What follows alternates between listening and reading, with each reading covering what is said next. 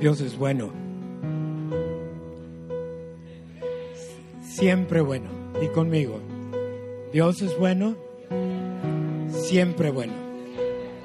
Pueden tomar sus lugares.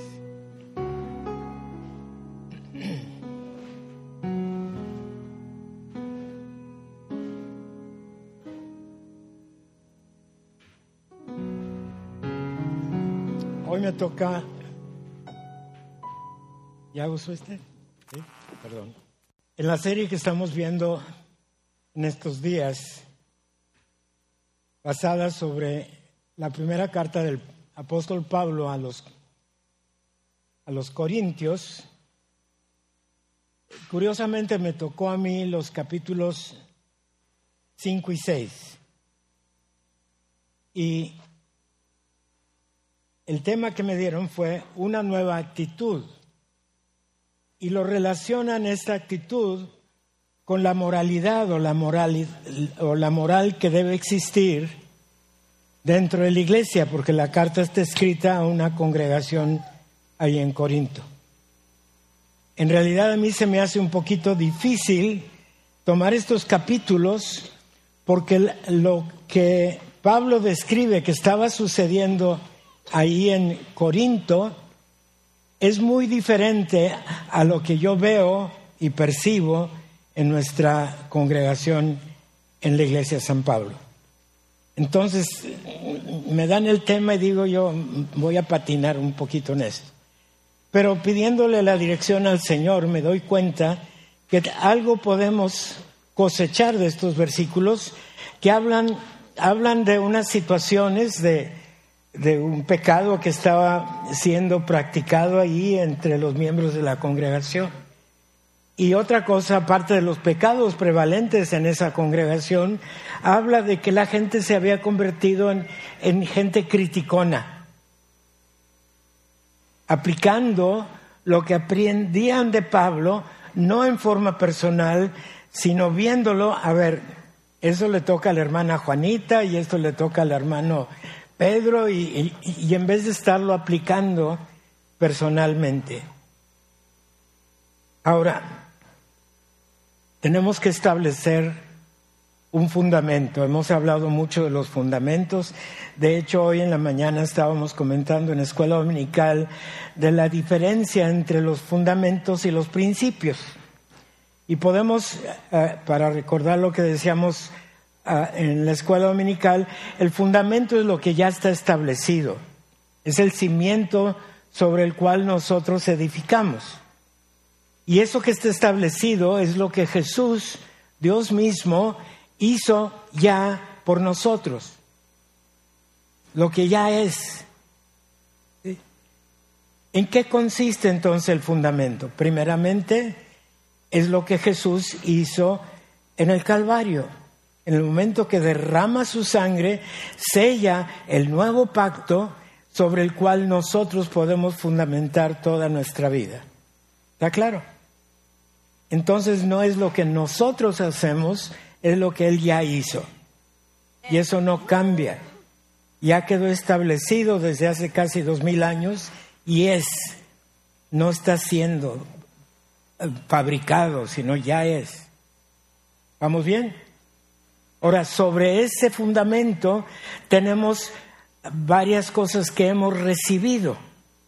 Dice que ahora como creyentes hemos sido adoptados como hijos a la familia de Dios. ¿Todos aquí se consideran hijos de Dios? Bueno, bueno, Dios no tiene favoritos, pero sí, todos tenemos la puerta abierta para lograr entrar en esa relación extraordinaria, un tanto misteriosa, de que ya no somos nada más criaturas, ahora ya somos hijos de Dios.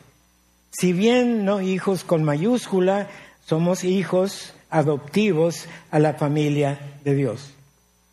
Y para ser hechos hijos, lo que Jesús hizo en la cruz nos hace, dice la palabra, nos hace aceptos delante del Padre. O sea, eres hijo, eres aceptado. ¿Y por qué murió Jesús en la cruz? Porque nos amó. somos amados, somos perdonados, somos aceptados, tenemos ya muchos beneficios de los cuales podemos echar mano, ¿sí? Porque es algo que ya está establecido, ya es un hecho, está a nuestro alcance, está ahí en el fundamento y podemos hacerlo nuestro. Para posteriormente, decíamos en la clase, que podemos construir encima de este fundamento. Y lo que construimos encima es lo que aprendemos, lo que captamos de lo que el Espíritu Santo nos enseña para ponerlo en práctica. ¿De acuerdo? Y es muy importante ver esa diferencia, porque a veces estamos luchando con establecer más fundamento que lo que ya está puesto y no es por ahí la cosa. Es aprovechar lo que ya está hecho para poder recibir el beneficio. Ahora, para aprovecharlo tienes que conocerlo, ¿verdad? Pero una vez establecido el fundamento, ¿qué, entendemos por algo que, que son cimientos sólidos?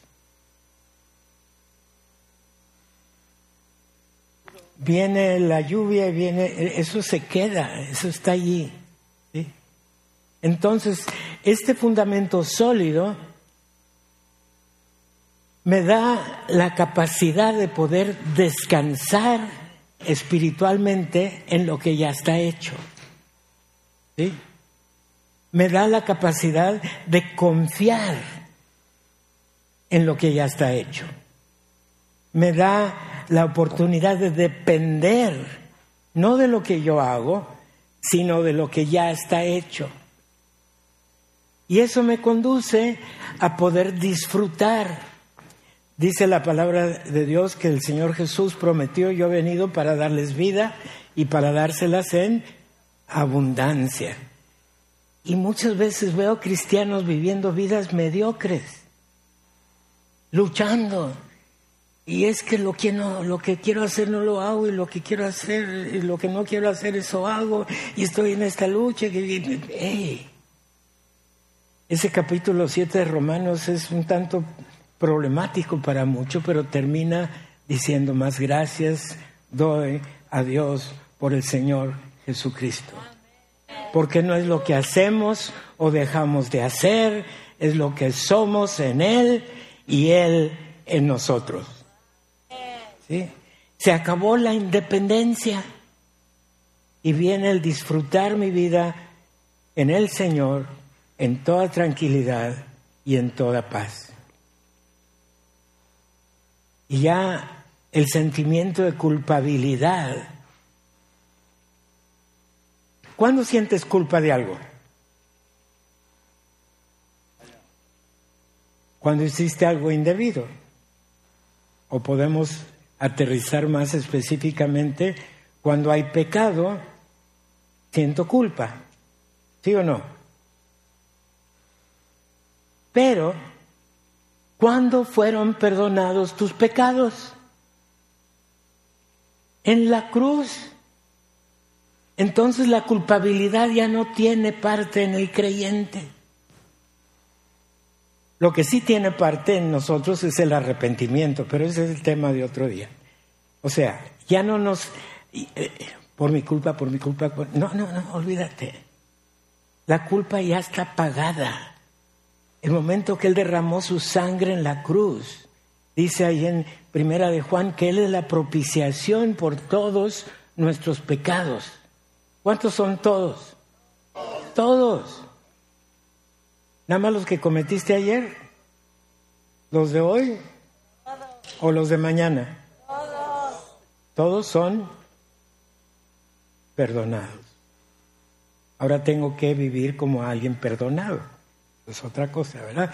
Pero ya no tengo que estar sufriendo con una culpabilidad, ni tengo por qué estar teniendo dudas. Eh, eh, tristemente las pantallas no están muy buenas y los que están muy allá y no logran ver, allá hay muchos lugares en medio, les doy un minuto para que se puedan cambiar. Rápido. Si no ven la pantalla, vénganse, vénganse donde la puedan ver. completamente vacío, nada más hay dos personas sentadas enfrente. Ok, tenemos que aprovechar esto, porque cuando no estamos seguros de que soy perdonado, viene la duda, viene la culpabilidad, viene la frustración, viene el momento en donde decimos, ya, ya es demasiado. Y me preocupo. Me acuerdo cuando estaba chamaco, allá algunos han escuchado este testimonio, pero Mis papás me mandaron a una semana de campamento de jóvenes. Y el predicador ahí estuvo insistiendo mucho toda la semana sobre ese versículo que comienza diciendo, ocupados de vuestra salvación con temor y temblor. Ocupados de vuestra salvación con temor y temblor. Y, cuando llegué a la casa estaba con temor y temblor. Y, y mi madre me pregunta, oye, ¿y ahora qué? No, pues es que tengo miedo que si estornudo a lo mejor Dios se enoja y, y ya. ¿Y por qué dices eso? No, pues es que el pastor dijo que con temor y temblor. ¿Y de dónde sacó eso? Yo me acordaba de la cita, le dije, pues ahí, ahí en la Biblia dice que nos debemos ocupar de nuestra salvación con temor y temblor. Dice mi pero ¿cómo termina el versículo? Pues con temor y temblor. No, no, no, dice. ¿Cómo es la puntuación al final del versículo? Abrimos la Biblia y era un punto y coma. ¿Y el punto y coma qué quiere decir? Que hay algo más adelante. ¿Y qué es lo que hay más adelante? Dice, porque es Dios quien produce en vosotros tanto el querer como el hacer. Ah, entonces ya no soy yo solo, es Él conmigo o Él en mí. Y él es el que lo produce y yo nada más me cuadro. Ah, bueno.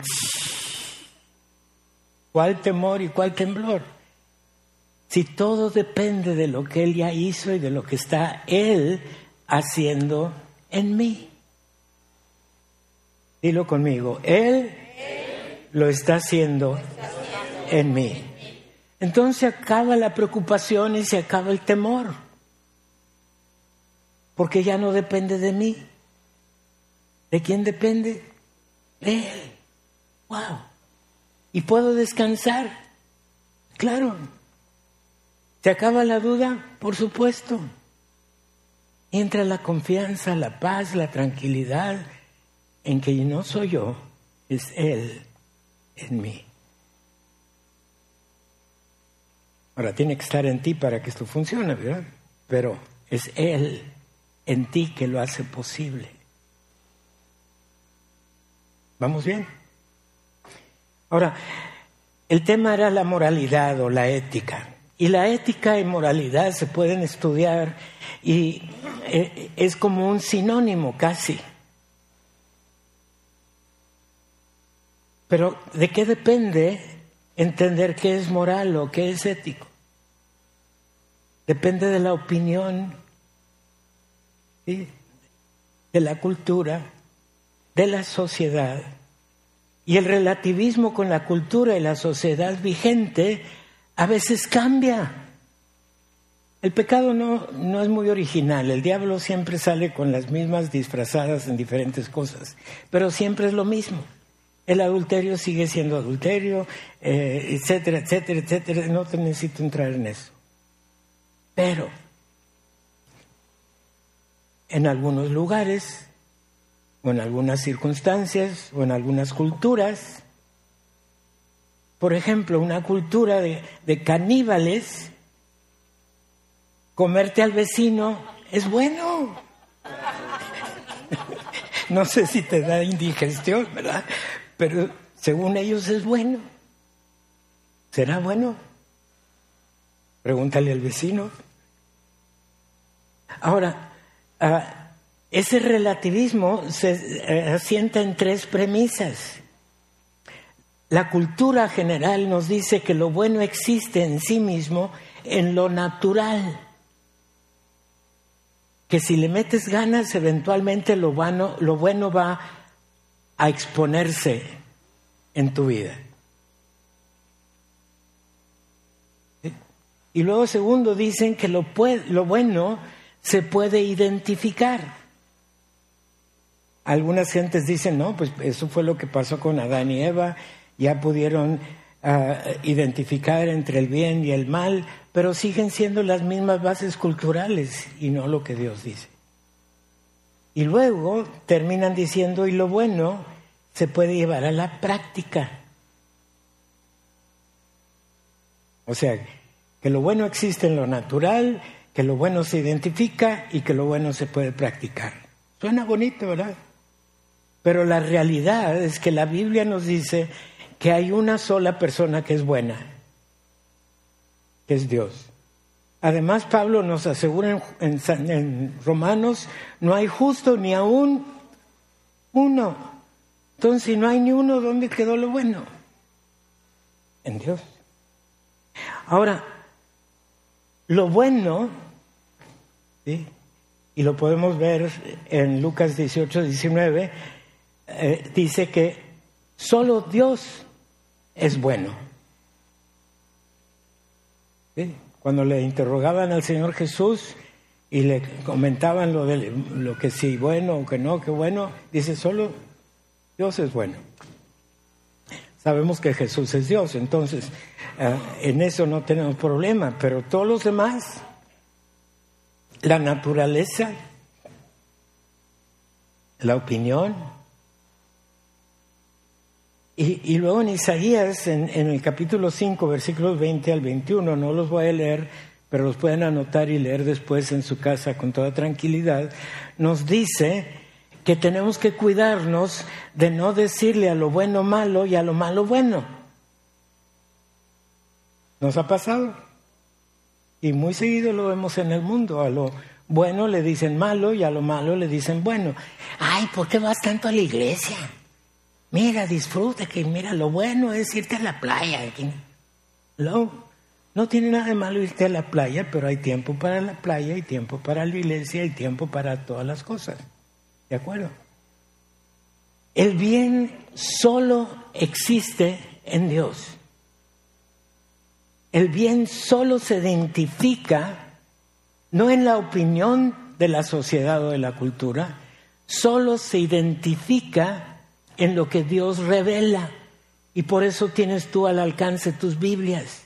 Ahí puedes estudiar y ver qué es lo verdaderamente bueno y qué es lo verdaderamente malo. Y si tienes confusión, pregúntale al Espíritu Santo y Él te va a llevar a toda verdad, dice la palabra. Y el bien solo se puede practicar en la medida que sea el carácter de Dios lo que se esté expresando en ti. ¿Qué quiere decir eso?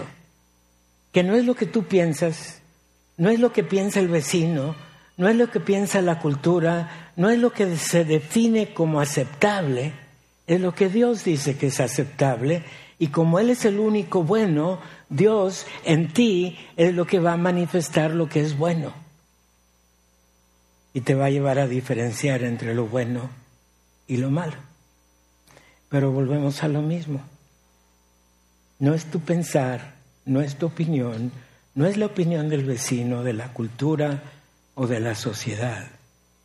Es Dios en ti, su carácter expresándote, expresándose en ti. ¿Por qué? Porque Dios es bueno, siempre bueno. ¿Se acuerdan lo que decía al principio? Dios es, ¿qué tan seguido? Dígalo con convicción, siempre bueno. Porque es bueno en esencia. La esencia de Dios es el amor, el verdadero amor, no lo que las películas enseñan como, entre comillas, amor. La esencia de Dios es amor.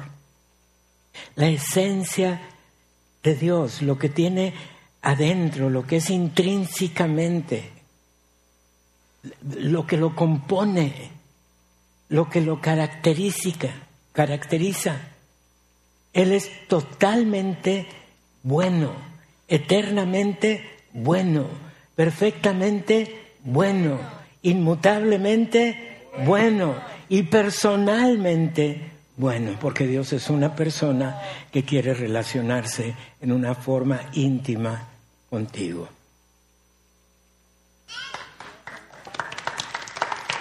En eso expresa su amor.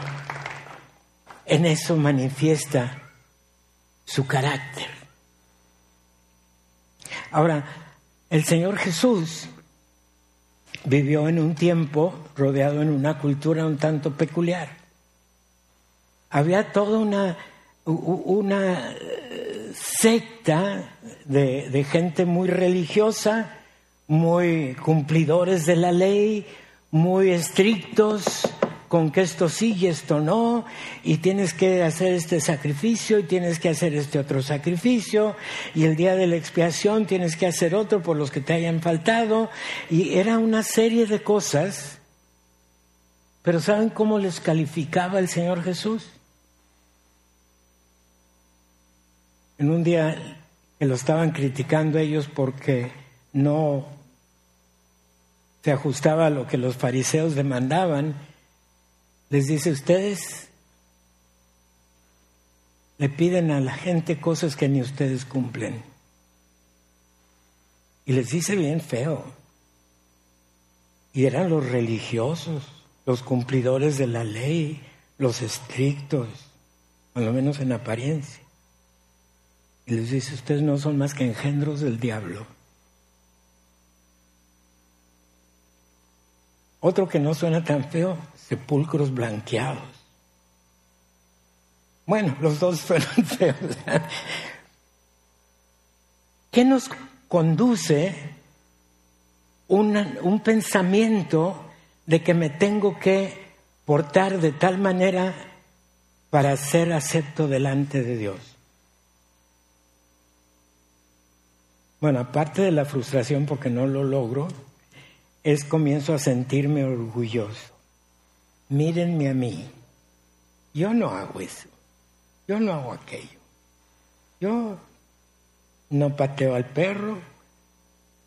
No le pego a la suegra. Ni se deja, además. Los que la conocen. Pobre de mí. Y, y encima del orgullo que ya es algo inaceptable delante de Dios, me comienzo o se comienzan a sentir como, ah, yo sí la hago, pero tú mira la condición que tú tienes, el orgullo y la crítica. No le pertenecen a un hijo de Dios. Están muy calladitos. ¿Les está cayendo el 20? Espero que sí.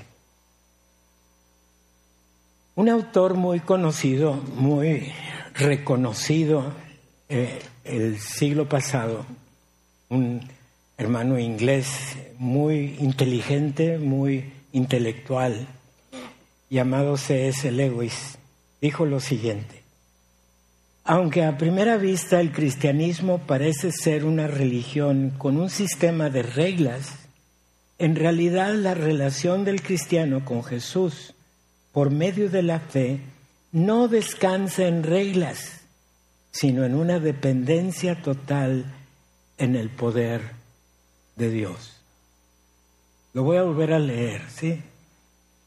Aunque a primera vista el cristianismo parece ser una religión con un sistema de reglas, en realidad la relación del cristiano con Jesús por medio de la fe no descansa en las reglas, sino en una dependencia total en el poder de Dios. ¡Wow! Depender de Dios. ¿Qué quiere decir eso? Cuando menos detente a preguntarle antes de meter la pata, antes de meter la mano inclusive. ¿Y saben por qué le podemos preguntar en cualquier circunstancia? Porque la promesa de Dios, tenemos el concepto que Dios está en el cielo, ¿verdad? Pero Él dice, yo voy a venir a ser morada en ustedes, en los creyentes. Así es que di conmigo, Dios está en mí. Y no es una presunción, es algo que la Biblia nos enseña y asegura.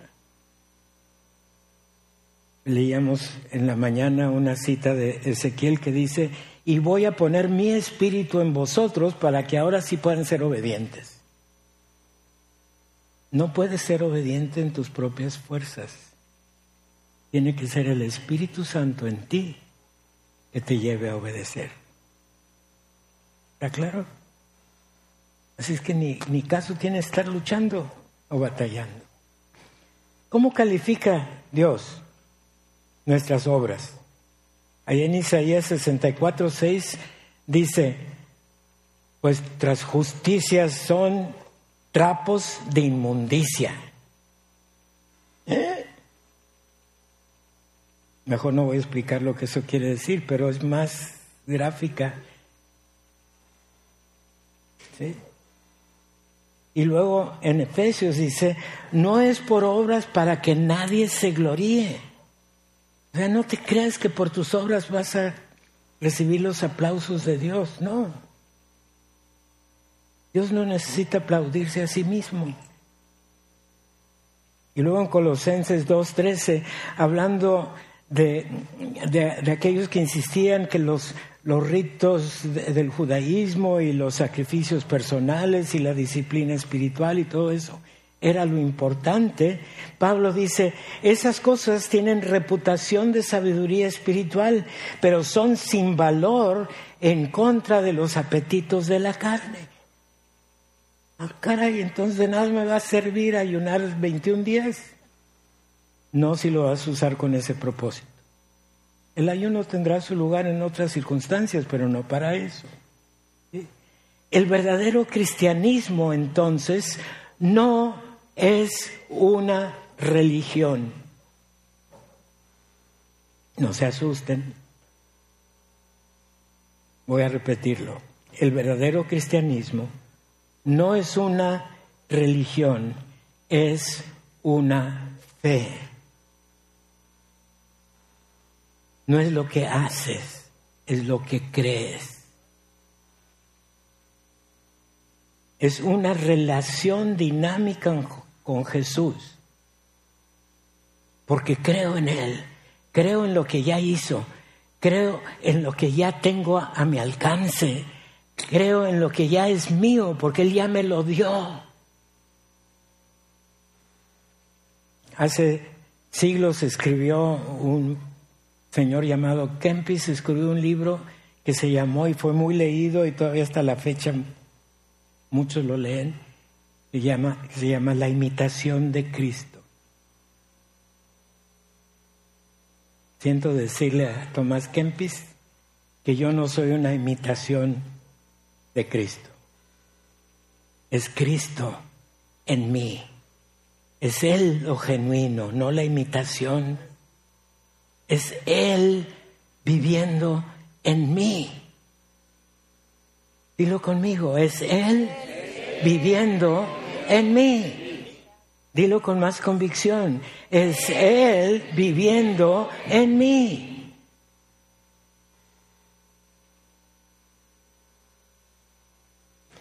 Romanos 15, 14 dice que el Señor Jesús nos llena de todo bien y de todo conocimiento necesario.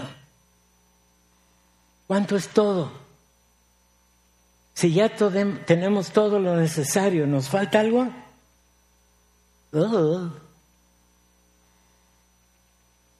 Si ya tenemos todo, ¿qué me falta? Nada.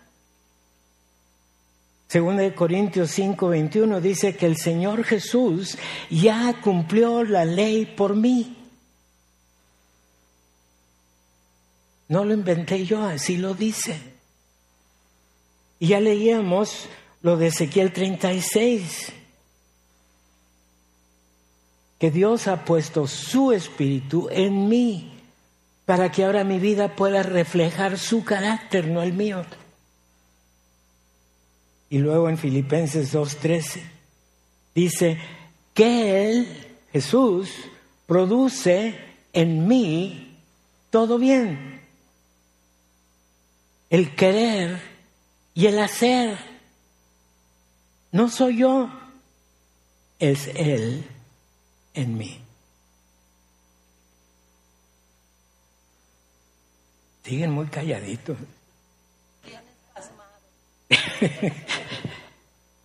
¿Entendemos?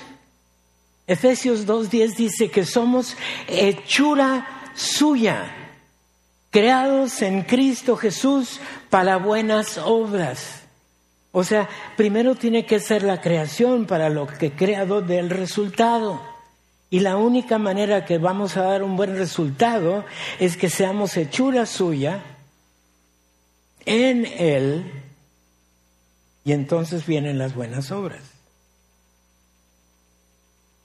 Hay un pasaje bastante largo que tampoco voy a leer, pero pueden buscar en sus casas Juan, el Evangelio de Juan, capítulo 8, del 32 al 36 y dice varias cosas interesantes. Dice que la verdad nos hace libres. Dice, conoceréis la verdad y la verdad os hará libres. ¿Cuál verdad? La verdad que no soy yo, es Él en mí. No es mi esfuerzo, es el poder de Dios obrando en mí. No es mi carácter, es yo reflejando el carácter de Dios. ¿No te quita una carga de encima? Amén. Dilo fuerte. Fuerte, Oscar. Todas las cosas. Porque ya no soy yo, es Él en mí. ¿Y quién es el responsable ahora? Me gusta mucho el último capítulo de la profecía de Isaías, donde dice que nos podemos subir al, al regazo de Dios para ser mimados. Y cuando ando cansado y apesumbrado y molesto y... Me gusta imaginarme subirme al regazo de Dios y acurrucarme allí y que Él me diga, haciéndome piojito, ya, mijito, date, date quieto, descansa. Soy yo, aquí estoy contigo y tú estás conmigo. Cierra tus ojos. Súbete al regazo de Dios.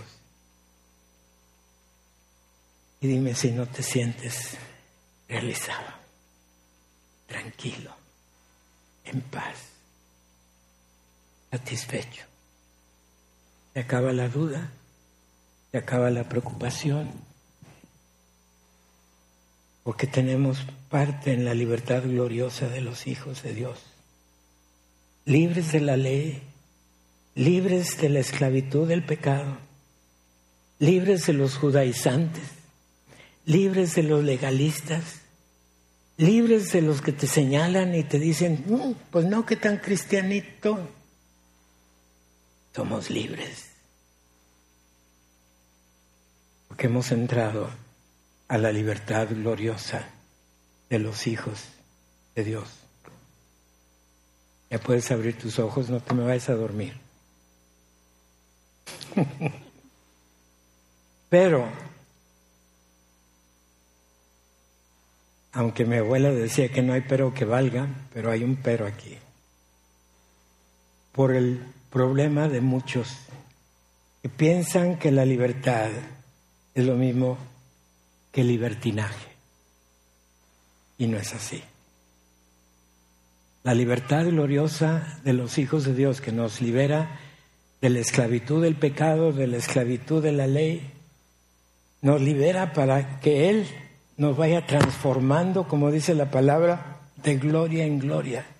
Nos introduce a un proceso que llamamos santificación, en donde estamos siendo hechos conformes a la imagen de Jesús, no a lo que dicta la sociedad, sino a lo que Él es y ha sido por toda la eternidad. Entonces no cambiamos la gracia, el regalo de Dios, por un sistema de reglas. No, echamos a perder la sopa si lo hacemos. No cambiamos la libertad gloriosa de los hijos de Dios por un código moral. Es que tienes que, bueno, tenemos que, pero no por eso. No cambiamos la benignidad de Dios para depender de nuestras propias fuerzas. Porque el poder es de Dios, no mío. Quiero terminar invitando a que si tú estás aquí no estás seguro de que Cristo vive en ti, de que ya estás en esta libertad gloriosa de los hijos de Dios. Habla con cualquiera de los ancianos de la iglesia o con el pastor Daniel o conmigo o mi esposa. Para que podamos de una forma más personal y más amplia asegurar que esa libertad es tuya y que puedas decir con todos nosotros,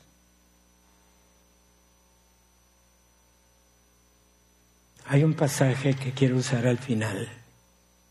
Se encuentra en Gálatas capítulo 2. Y aunque el pasaje completo es del 19 al 21 de Gálatas 2, dice, el pasaje que quiero que repitamos todos. Con Cristo estoy juntamente crucificado. Y ya no vivo yo, sino Cristo vive en mí. Y lo que ahora vivo en la carne, o sea, en este mundo, lo vivo en la fe de que aquel que me amó y se entregó a sí mismo por mí. Como creyente, tú fuiste crucificado juntamente con el Señor hace casi dos mil años. Tu presente realidad como creyente no es tu antiguo hombre. Tu identidad actual es que eres hijo de Dios, con minúscula pero hijo de Dios y tu destino actual es estar eternamente desde hoy en adelante en su presencia. No que te vayas mañana al cielo o a la tarde, ya vendrá el día, pero ese es nuestro destino. Así es que, porque Cristo vive en mí y existo por ese regalo que llamamos gracia no la puedo menospreciar. La gracia es gratuita para ti, pero le costó la vida a Jesús, le costó su sangre. Si es que no vivimos en una gracia barata, se pagó el precio máximo para que tú y yo pudiéramos estar en esta relación personal con Él y que puedas decir, ya no vivo yo, es Cristo quien vive en mí. Y vivo por fe, no en lo que yo hago o dejo de hacer, sino en lo que Él ya hizo por mí. ¿Lo crees? Disfrútalo, vívelo, créelo. Cuando alguien quiera venirte a imponer alguna cosa que va en contra de lo que la palabra de Dios dice, dile, ya no vivo yo, Cristo vive en mí. Que Dios los bendiga.